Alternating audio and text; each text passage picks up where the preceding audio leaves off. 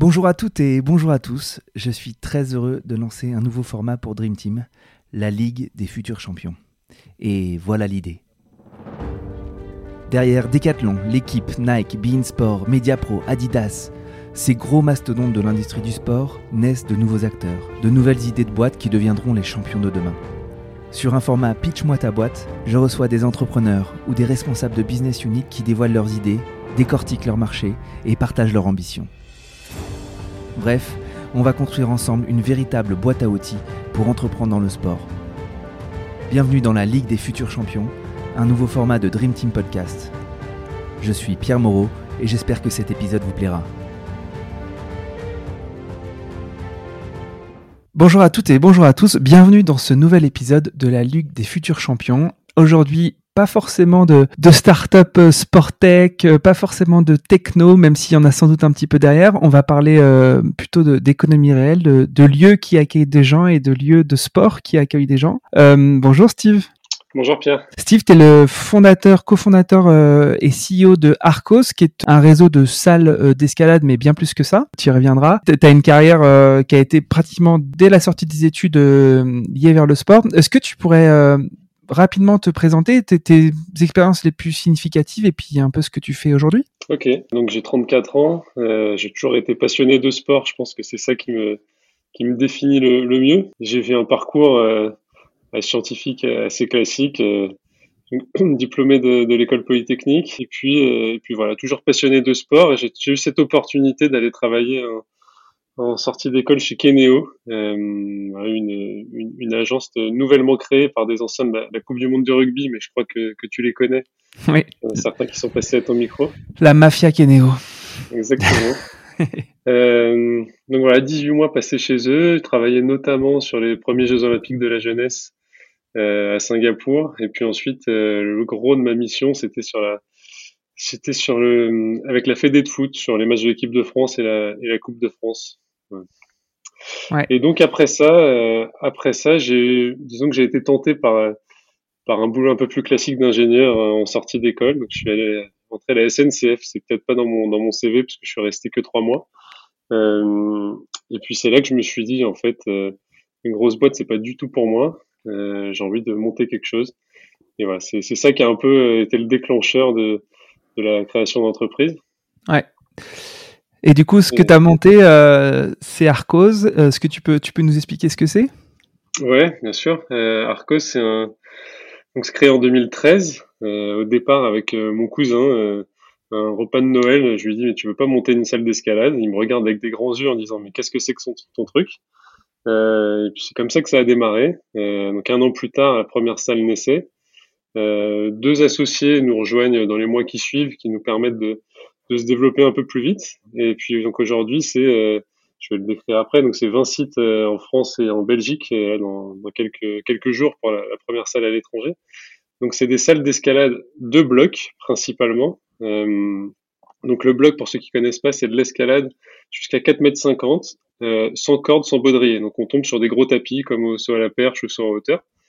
Et puis ça marche avec des couleurs de prise, donc un peu comme au ski en fait. Il y a le niveau jaune pour le plus facile, ensuite vert, bleu, rouge, noir, et violet pour les meilleurs.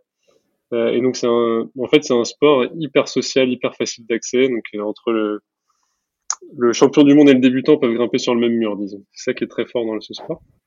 Mhm. Et puis nos lieux, du coup, ils mélangent cette activité-là avec des restaurants et des bars. Euh, donc depuis le début, on a vraiment souhaité faire des lieux de vie euh, tu viens pas que faire du sport, mais tu viens passer un bon moment. Euh, voilà. Et puis à partir de là, on a créé aussi une, on a une brasserie qui s'appelle Oscar, donc on brasse notre propre bière. Euh, dans Paris et puis bientôt à Bruxelles aussi, on va concurrencer les Belges sur la bière.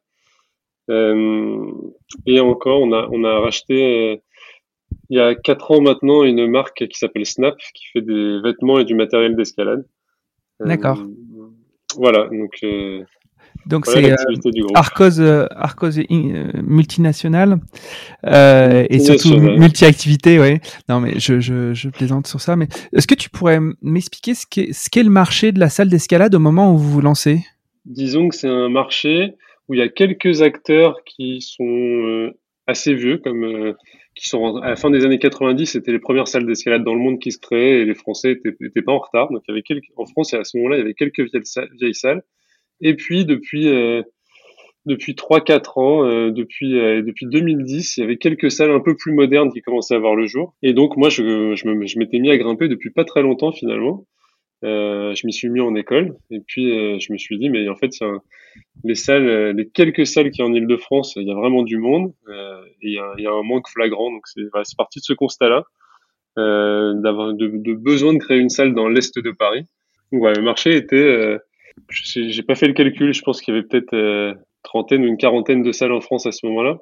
Aujourd'hui, on a presque 200. Ouais. Et est-ce que cette pauvreté relative de l'offre, euh, c'était un driver de, de, de, ton lancement ou c'était vraiment pure euh, passion euh, Allez, on y va, on fait, on fait un truc qui nous fait kiffer ouais, C'est les deux. Ouais. C'est les deux. En fait, j'avais envie d'entreprendre, comme je t'ai dit, après la SNCF, j'ai pas mal réfléchi sur une sorte de start-up, un réseau social pour le sport. Je sais que tu as reçu Edouard sur, pour Bisport. Voilà, c'était un peu l'idée il y a, il y a 8-9 ans maintenant. Euh, D'ailleurs, Bisport qui existait déjà à l'époque. Hein euh, qui était en création. Euh, et puis voilà, j'avais envie d'un truc un peu plus concret. Et puis vraiment ce, ce, constat en allant grimper chez les autres qu'il y avait vraiment un manque, c'est ça qui m'a qui m'a dit allez faut y aller, euh, lance-toi. Ok. Et toujours pareil, un peu, c'est au moment de se lancer, donc tu, tu fais une rapide euh, analyse de, de, marché, donc tu constates qu'il y a que 40 salles, mais c'est quand même la passion qui drive pas mal tout ça. Est-ce que euh, tu vas voir un peu les analogies dans d'autres pays? Et euh, si oui, c'est quoi les, les concepts qui, qui, attirent ton attention et dans quel pays ils se trouvaient? Non, je, je suis pas trop allé voir à l'étranger. C'était vraiment, je sentais le marché français qui était qui était prêt à exploser. Euh, et puis, euh, et puis il y avait des modèles, euh, et puis on peut, peut les citer, hein, c'est des concurrents, mais qui ont, qui ont, vraiment été précurseurs sur le marché. Il y a Entrebloc qui était la première vraie salle de bloc, je pense, euh, dans le monde, avec un système comme on voit actuellement, avec des vraies couleurs, enfin un système de circuit. Euh, et donc à la fin de tes séances chez Entrebloc, tu pouvais rester boire un coup. Il y avait vraiment cette ambiance euh, bar.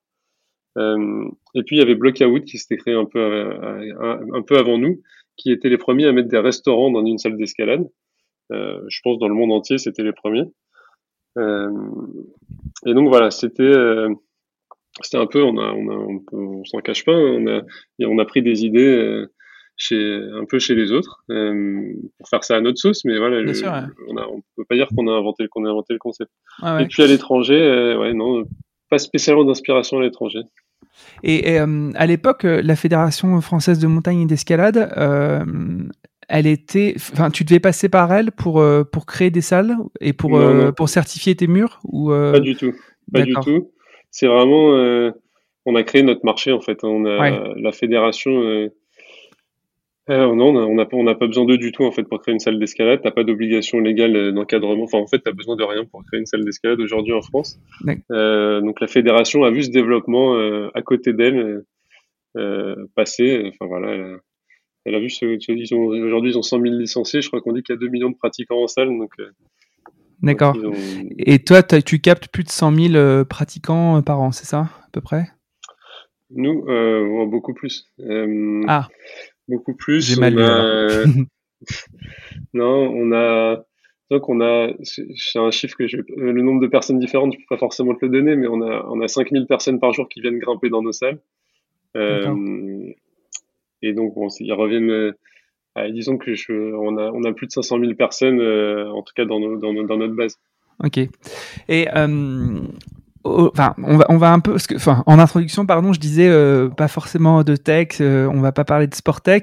Tu vas peut-être un tout petit peu plus soulever le capot sur euh, ce qui fait le, secret du succès, mais est-ce que tu peux quand même expliquer le coût d'entrée, enfin, le coût de construction d'une salle et un peu les, les grands indicateurs financiers, économiques pour lancer une salle, parce qu'en fait, c'est des investissements massifs. Euh, sans doute euh, financé en partie par, euh, par la banque. Est-ce que tu peux nous expliquer la mécanique de l'ouverture d'une salle? Ouais, si, disons que ça a été notre, notre plus gros frein, c'est la plus grosse barrière à l'entrée, c'est que quand tu crées une start-up, finalement, tu n'as pas besoin de beaucoup d'argent. quand tu, tu dis je vais ouvrir une salle d'escalade, tu te rends vite compte que tu as besoin de beaucoup d'argent. voilà, la première salle à Montreuil, on a, on a, c'était 800 000 euros. Aujourd'hui, nos salles, c'est plutôt 1,5 million. Donc voilà, on va dire un million. disons, on va faire simple, on va dire un million pour le ticket d'entrée. Mhm. Aujourd'hui, une banque, quand tu crées un projet, elle te dit il faut 30-40% d'apport. donc il faut les trouver. C'était la première, la première étape. J'ai levé des fonds auprès de d'abord Friends and Family. Mhm. J'ai fait le tour aussi de nos proches qui nous ont prêté de l'argent, mon associé et moi. Puis Friends and Family qui sont entrés au capital et qui a permis de faire du mhm. levier bancaire. Euh, euh, et puis, euh, je n'hésite pas, mes réseaux entreprendre aussi qui nous a aidé à, créer notre, notre rapport. Mhm. Tu as eu le prêt d'honneur du réseau entreprendre. Le prêt d'honneur du réseau entreprendre, ouais. Et, et, ensuite, ouais, prêt bancaire pour compléter. et puis, ouais, bah, en fait, créer une salle, je disais, c'est très consommateur en, en, cash. Donc, à chaque fois qu'on ouvre une salle, on, on s'endette. Bien sûr. Et, euh, est-ce qu'à chaque fois que tu ouvres une salle, euh, enfin, je, suppose qu'au début, la première salle, en effet, il demandait 30-40% d'equity et le reste en levier bancaire. Est-ce qu'à mesure que tu euh, que, que avais un track record positif, il baissait la demande en equity? Tu as, réussi à financer à 100%, voire un peu plus la construction? Ouais. on, on, a financé quelques-unes à 100%. Ouais. disons qu'après, on a toujours été dans le jeu d'équilibre entre ton ratio de ton ratio de dette et de fonds propres. Euh, bah, on essaye de pousser les banquiers en mettant en concurrence jusqu'au max de levier possible. Euh, mhm. en disant voilà, euh, j'ai un exemple, mais euh, voilà, on a un million de fonds propres, donc on peut monter, on essaie d'avoir des ratios de 3-4, donc à 4 millions de dettes. Euh, moment, il y a tout qui, tout qui est allumé en rouge chez les banquiers qui te disent bon, faut relever des fonds, sinon vous prêtez plus d'argent. Euh, mhm. voilà, ça a toujours été un peu un jeu là-dessus avec, avec nos banquiers et nos investisseurs. Bon, je suppose que la période qu'on vient de vivre n'a pas été facile, on va y revenir. Euh, Est-ce que tu, coup, tu, tu, pourrais un peu plus détailler l'expérience qu'on vit chez Arcos? Que tu as dit que c'était un, lieu de vie, un, tiers-lieu. Euh, le driver principal de la venue de tes clients, c'est la pratique euh, de l'escalade? C'est quoi exactement? Alors, je dirais que, disons qu'on a on va dire que le, driver principal, c'est la, pratique. Euh, par contre, on a quand même des gens qui viennent simplement manger dans nos restaurants. Donc, on a quand même des clients un peu différents. Euh, on va dire que le client, euh, le client lambda, celui qui vient grimper, en général, il vient entre amis ou en famille. C'est deux, types de publics. Euh, il fait sa séance entre amis, mais principalement, il vient là pour le, pour le sport. pour le sport, il est, il est, content, il passe un bon moment. et ensuite, nous, on fait tout pour le garder sur place. Et donc, toi, ton, tes indicateurs clés, c'est quoi? C'est le, le, panier moyen dépensé par visite euh, C'est quoi un peu tes indicateurs clés que tu suis euh, dans les... Ça en fait partie. Le, ouais, ça en fait partie. Du, le, panier moyen en fait partie. Euh, ensuite, nous, il y a quelque chose qu'on appelle le taux de transformation. Mhm. Euh, c'est quelqu'un qui vient chez nous, qui n'a pas encore d'engagement, c'est-à-dire qu'il n'a pas de carnet de 10 entrées, pas d'abonnement. Donc c'est quelqu'un qui vient en visite unique. Mhm. Euh, et le taux de transformation, c'est euh, sur 100 combien repartent avec, euh, avec, avec un produit. Ouais. et pas juste une entrée. Donc ça, c'est quelque chose qu'on suit vraiment, vraiment très fort. Et ça, c'est un, un, indicateur que tu communiques ou pas? Je communique, disons qu'en disons qu'en fonction des périodes, il est entre 20 et 30% D'accord. Super. Et, euh, et, ton panier moyen Mon panier moyen, euh, non, il est. Euh, je vais te dire une bêtise en plus que je n'ai pas en tête, mais il est à peu près une trentaine d'euros, je crois. D'accord, ok. Super. tu, tu, disais un petit peu que, enfin, vous êtes développé assez fort. vous avez donc 20 salles. tu disais à peu près c'est un million d'euros en moyenne le coût d'investissement d'une salle. et une salle. Ça, mène 1 million, 1 million 5 maintenant. Mais... Ouais. Euh, du coup, tu étais un business euh, avec des actifs immobiliers. Je sais pas, c'est des beaux commerciaux ou tu achètes les murs? Enfin, Ça, se passe comment? on, est locataire, c'est des beaux commerciaux euh, partout. Ouais. c'est un choix un peu stratégique. Hein. On a préféré se concentrer sur le développement plutôt que de mettre notre, notre cash dans, des, dans, du foncier. Ouais. Et c'est des beaux 369 classiques ou c'est des trucs un peu plus long terme? Disons que majoritairement, c'est des beaux 369. Euh, après, il y a des subtilités en fonction des sites, mais euh, quasiment partout, c'est des beaux 369. Il faut savoir qu'en France, on est quand même très bien protégé par un, par un bail 369. Le bailleur, au bout de 9 ans, s'il veut te mettre dehors, il paye quand même assez cher. Euh, mhm. Contrairement à ce qui peut se passer, on a découvert la Belgique et l'Espagne.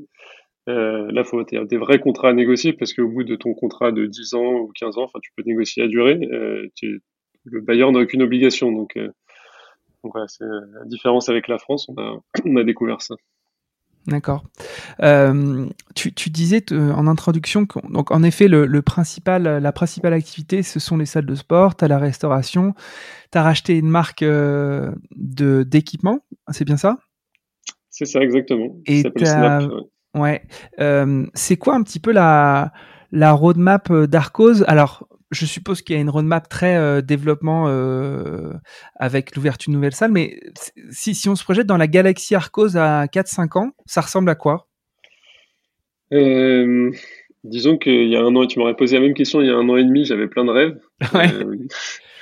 disons que les, les, rêves sont un peu, pas envolés, mais ils sont un peu, un peu, un peu suspendus. ouais on, a, on avait envie de faire plein de choses. Euh, voilà, il faut être un peu plus réaliste maintenant. On est, on est très très endetté euh, suite à la crise. Il euh, faut repartir sur de bonnes bases avant de pouvoir se dire euh, on va sortir un peu de nos, fondamentaux. Ouais. Mais oui, aujourd'hui, pour l'instant, on, on, reste sur notre activité. Donc, on développe les salles d'escalade, c'est sûr, en Europe, pas que en France. deuxième point, c'est qu'on développe notre activité de brasserie. Euh, comme je disais, on en a une première aujourd'hui, on en a une à, Nation à Paris, on en ouvre une à Bruxelles, et on doit en ouvrir une très grande qui va nous permettre de, de faire des gros volumes euh, à Pantin. Mhm. Euh, donc ça, c'est l'activité brasserie. Et puis en parallèle, on développe très fort l'activité de, de Snap, euh, donc un peu partout dans le monde. Euh, et puis voilà, il y a, bon, a d'autres petites activités. En fait, finalement, on peut développer des activités qui nous demandent pas trop trop de, de cash. Donc, on a commencé à développer notre activité de, de séjour liée à l'escalade, qui s'appelle mhm. l'escapade Arcos. Euh, mhm. Voilà, c'est plutôt des petits projets comme ça. Euh, on avait plein d'idées, mais euh, pour l'instant, on va, on va attendre un peu. Et ça, c'est une logique de diversification de l'offre parce que tu as réussi, as réussi à acquérir un client qui rentre dans ta salle et, tu lui proposes euh, de l'upsale sur la brasserie, la restauration, les escapades, euh, l'équipement. C'est une logique euh, un peu comme ça qui, vous fait créer cette galaxie d'offres et de services? Ouais, il y a cette logique-là, tout à fait. Il y a aussi la logique en fait, on découvre plein de, à force de, de se développer, on découvre plein de nouveaux domaines, en fait, et on se dit, mais en fait, y a, en fait, on a envie de faire des choses sur tout parce qu'on se dit qu'il y a plein de choses à faire. Euh, c'est ça aussi qui nous motive, je pense, c'est qu'on, ça, ça, nous, ça nous excite à mort de trouver des, des nouveaux projets, de se dire qu'il y a des choses à faire euh, mieux ou, ou faire tout court parce que ça n'existe pas encore. Euh, donc c'est ça, en fait, c'est c'est ça qui nous drive, je pense. D'accord. Euh, je, tiens à préciser, tu vas me corriger si je me trompe, mais tu as plus de 200 employés, c'est ça? 300, oui, c'est ça. 300 employés, donc c'est pratiquement une ETI, hein, ta boîte. ouais, on est passé ETI officiellement. Ah ouais, tu vois, ok, bah c'est une ETI, bah c'est quand même assez fat, euh, si tu me permets l'expression. Euh, je voulais qu'on je voulais qu'on revienne un peu sur sur l'année que tu viens de vivre, enfin l'année que tous les gens accueillant du public, commerçant, euh, salle de sport euh, vient de vivre. Euh, est-ce que tu peux m'expliquer en pas en deux mots, mais tu as le droit à cinq mots, les conséquences économiques d'une fermeture forcée comme ça sur ton activité pendant, bah, je sais pas, ça a duré combien de mois pour vous? Bah, Ça a duré 12 mois, 12 mois sur les 15 derniers. Ouais. Alors, je suppose que tu as euh, eu et obtenu euh, ton PGE, ouais. qu'il va falloir rembourser. je suppose que tes, tes, foncières et tes bailleurs ont pas fait beaucoup d'efforts. Est-ce que tu peux nous raconter un peu les, ce qui s'est passé là ces, derniers temps? Je, je, pense qu'on pourrait en parler pendant des heures de, de, de ce qu'on vient de vivre pendant, pendant un an et demi. Euh, disons qu'en fait, il y, a deux, il y a vraiment deux périodes distinctes. Euh, il y a 2020, euh, où euh, il y a le chômage partiel qui pour moi n'est pas vraiment une aide. Ça nous a permis de maintenir nos employés, mais surtout l'État qui, se, qui, qui, qui, évitait de mettre plein de gens au chômage. Euh, donc voilà, il y a eu le chômage partiel. Et ensuite, en 2020, on a eu des PGE. Euh, donc pour nous, je peux donner un chiffre, hein, ça fait 6 millions d'euros euh, de dettes en plus. Mais je considère pas ça comme une aide. Enfin, c'est un, un crédit qu'on devoir rembourser. Ouais. Même si l'État se porte garant à 90%. L'État se porte garant à 90%, mais euh, bon, la tête des banquiers, c'est de la dette, donc, euh, donc euh, va lui demander ensuite de te prêter 2 millions pour faire une nouvelle Après, ouais, tes ratios bancaires sont pourris et tu peux plus rien faire. Exactement. Ouais. Exactement. Donc 2020.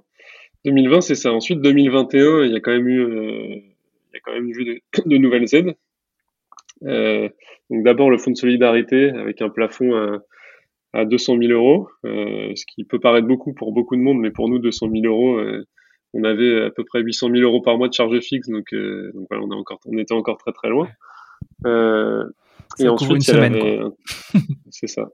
Il y avait ensuite, il y avait l'aide coût fixe euh, qui nous permet de, en fait, ils, ils, te prennent à charge 70% de ton reste à charge. Euh, donc, euh, donc ça, c'était une bonne, euh, bah, c'était une bonne mesure. Hein, euh, même si, tu vois, au jour, on est le 22 juin, l'aide de janvier-février, on n'a pas encore touché. Elle est censée arriver dans les jours qui viennent, mais voilà, on l'a pas encore touché. donc voilà, en 2021, on a été aidé. Et on a quand même 30% de reste à charge, hein, mais mais c'est mieux que c'est mieux que 2020 déjà. Donc voilà, c'est deux périodes différentes. Euh, on a perdu dans l'histoire beaucoup, beaucoup, beaucoup d'argent. Bien sûr. C'est tout cas qu'il faut retenir. Est-ce que tu as dû recapitaliser ou faire de l'apport en compte courant pour, euh, pour passer la période? On a recapitalisé un peu. Alors, pas pour passer la période, c'était vraiment le deal avec euh, nos investisseurs. C'était c'était les aides de l'État, les PGE, ça nous sert à passer la période. Euh, mhm. Eux, l'argent qu'ils mettaient, c'était pour les projets qui étaient toujours, euh, qui étaient toujours dans, dans les tuyaux, euh, parce qu'on a quand même réussi à ouvrir trois salles à la fin de, en sortie de crise. Euh, et puis ensuite, encore là, on a en discussion pour faire d'autres, d'autres tours euh, pour pour les, les, projets futurs. D'accord. Euh, Bon, super, et puis bravo euh, quand même. Euh, je, sais ce que c'est. Alors, à une, une, échelle un petit peu moindre que toi, parce qu'on avait moins de points de vente, mais euh, c'était c'était un effet très difficile. Euh, est-ce que tu pourrais quand même répondre à ma question du début, enfin du début, de, juste avant, qui était l'ambition à 4-5 ans. Alors, en effet, tu, disais que euh, ça s'était adouci ou suspendu un peu tes rêves, euh, mais euh, finalement, est-ce qu'il y a un modèle en France ou à l'étranger qui se rapproche de ton modèle, qui, te fait un peu rêver ou qui serait un peu une référence, où tu avances vraiment de manière très itérative Comment tu détermines le cap en fait? C'est quoi le cap?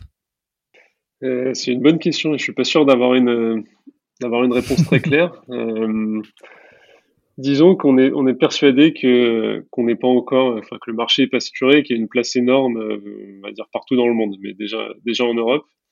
Euh, et donc le cap, c'est de continuer à déployer notre modèle.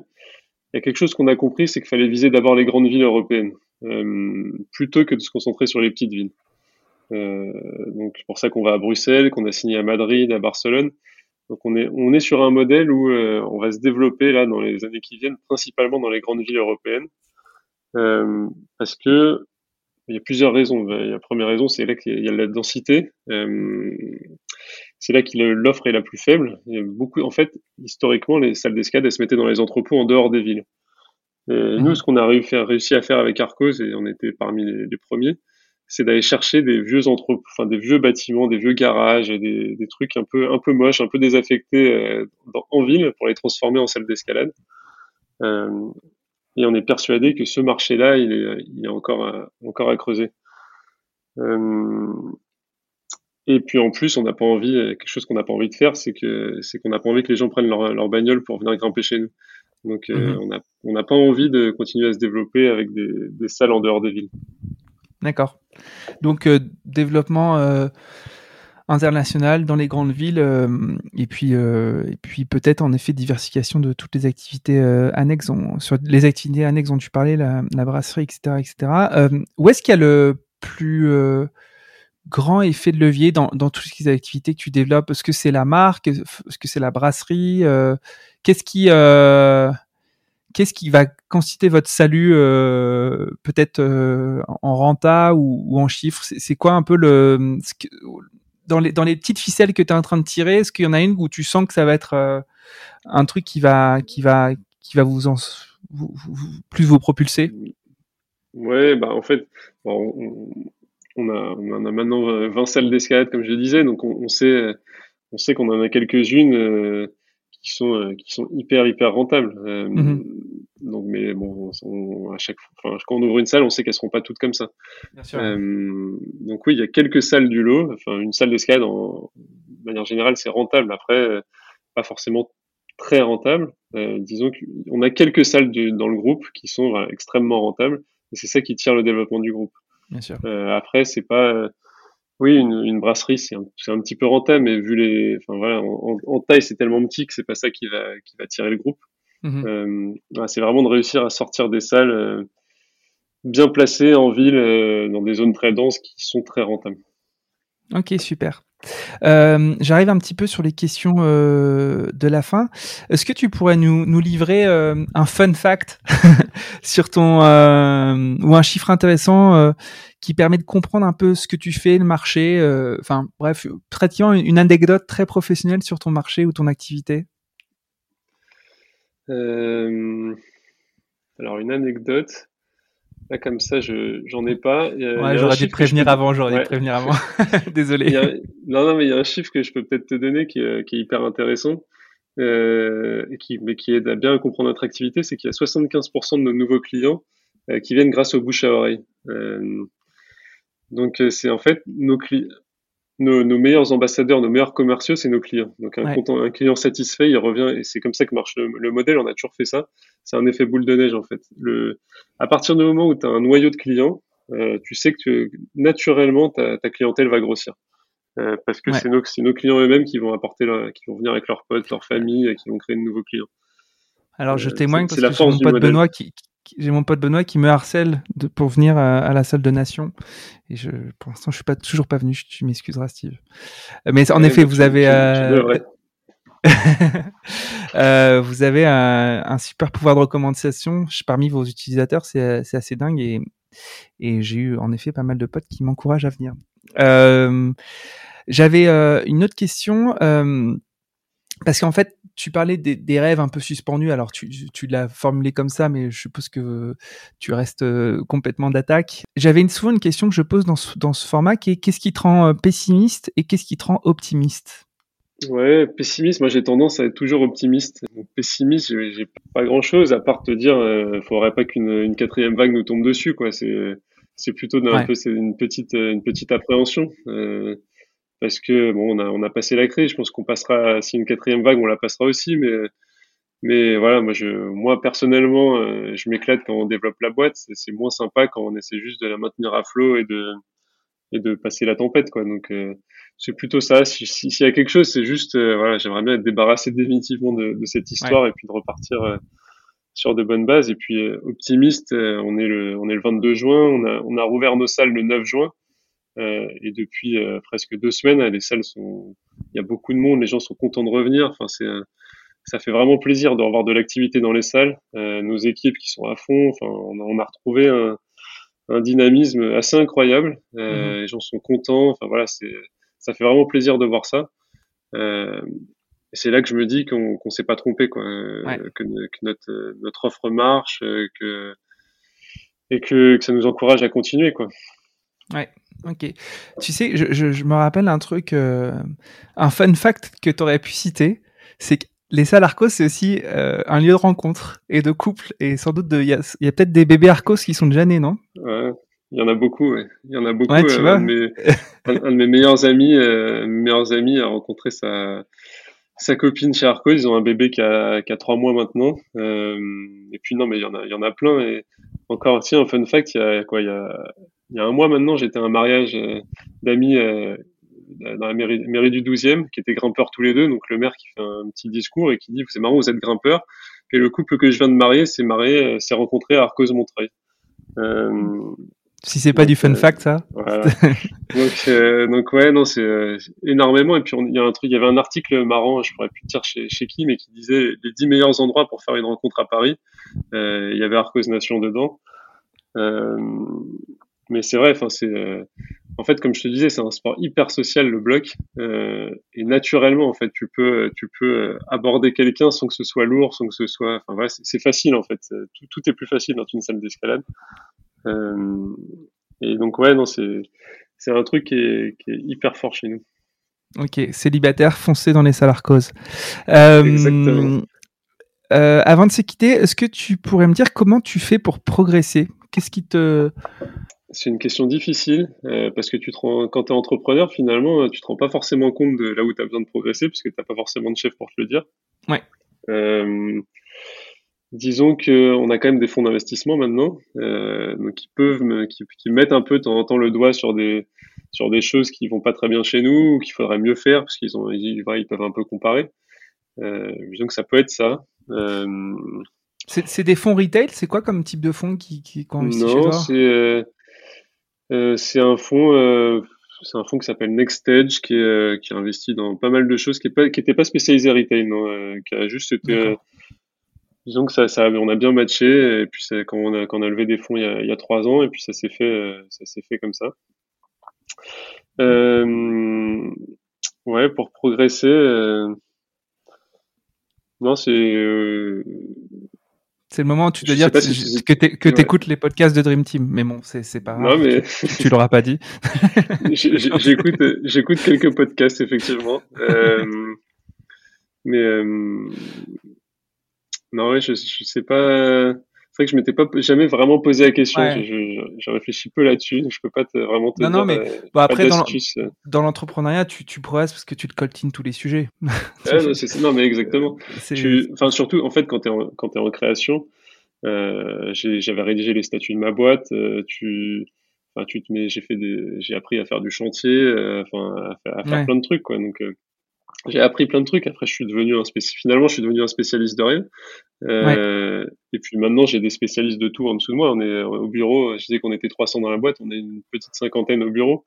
Euh, mhm. Sur tous les sujets, finalement, maintenant, on a, on a, on a des spécialistes. Donc, euh, euh progresser, c'est peut-être peut-être ça, c'est de s'entourer des, des, bonnes personnes. Tu disais tout à l'heure, tu as 34 ans, tu as 300 employés.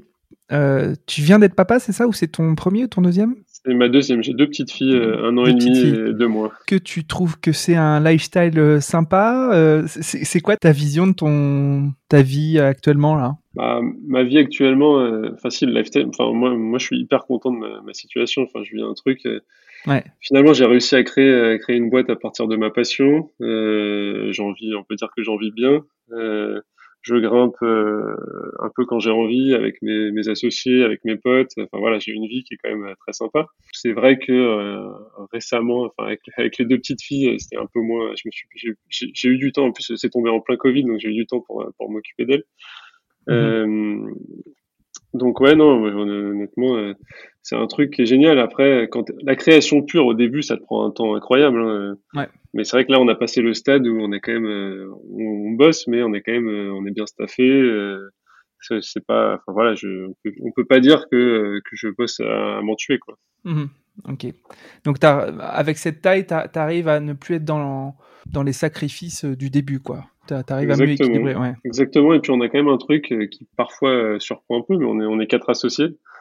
Euh, avec des rôles assez bien répartis. Euh, et donc, euh, et donc finalement, voilà, ça, chacun a sa, sa partie de, sur les épaules, mais euh, et donc, euh, et donc ouais, c'est quand même.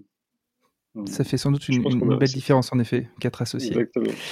Euh, autre question, quelle actualité de l'écosystème sport a attiré ton attention récemment? Euh, bon, forcément, la, la, enfin la réouverture des salles. Euh, ouais c'était enfin des salles de sport en général, la, pratique du sport. Non, l'actualité sport.